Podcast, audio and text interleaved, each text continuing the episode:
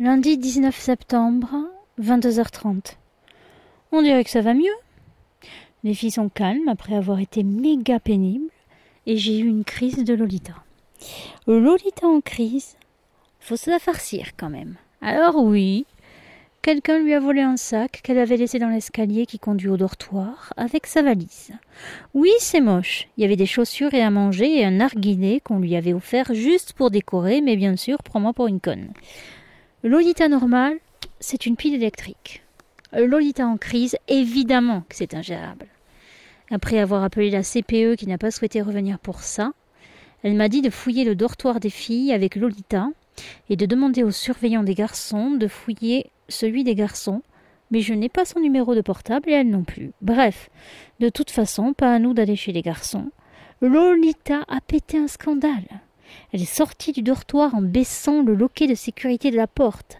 Elle a tambouriné à la porte du dortoir des garçons. J'ai dû crier longtemps. Faire retourner des badaudes dans leur chambre, expliquer à Lolita que non.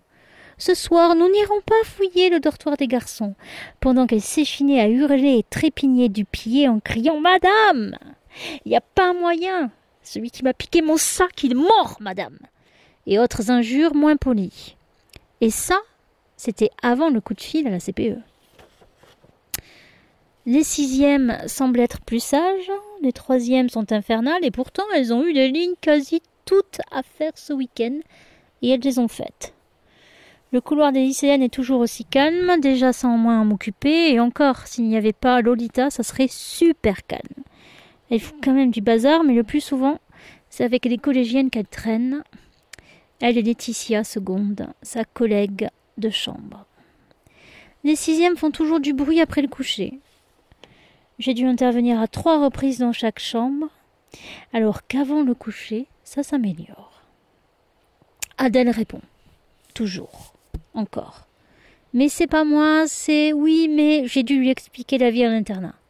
Adèle, quand je parle, tu ne réponds pas. C'est un peu le principe. Même si tu n'es pas d'accord, tu ne dis rien. Et quand je te dis quelque chose, tu le fais. Oui, mais non.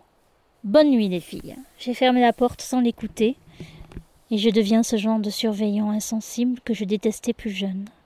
Ce genre d'adulte que je déteste encore aujourd'hui. Mais gérer vingt collégiennes qui ont chacune une super excuse pour faire du bruit ou ne pas être dans sa chambre après vingt-deux heures, ça devient vite. Je gère un groupe de filles, à la baguette presque. Je leur laisse certaines libertés. Je fais semblant de ne pas voir ou entendre certaines bêtises. Je punis de façon arbitraire. Je deviens trop autoritaire sans m'empêcher de faire de l'humour. Je sais bien que le mélange n'est pas bon, mais parfois je ne peux pas m'en empêcher. Comme ce soir après manger, quand je faisais monter mon groupe de filles au foyer et que les fumeuses vont dehors, je vois Nelly, première, et je lui dis sur un ton très autoritaire Nelly, tu ne fumes pas ce soir. Au foyer. Et elle de rétorquer Pourquoi? Et moi, je plaisante. Ça n'a pas fait rire à elle.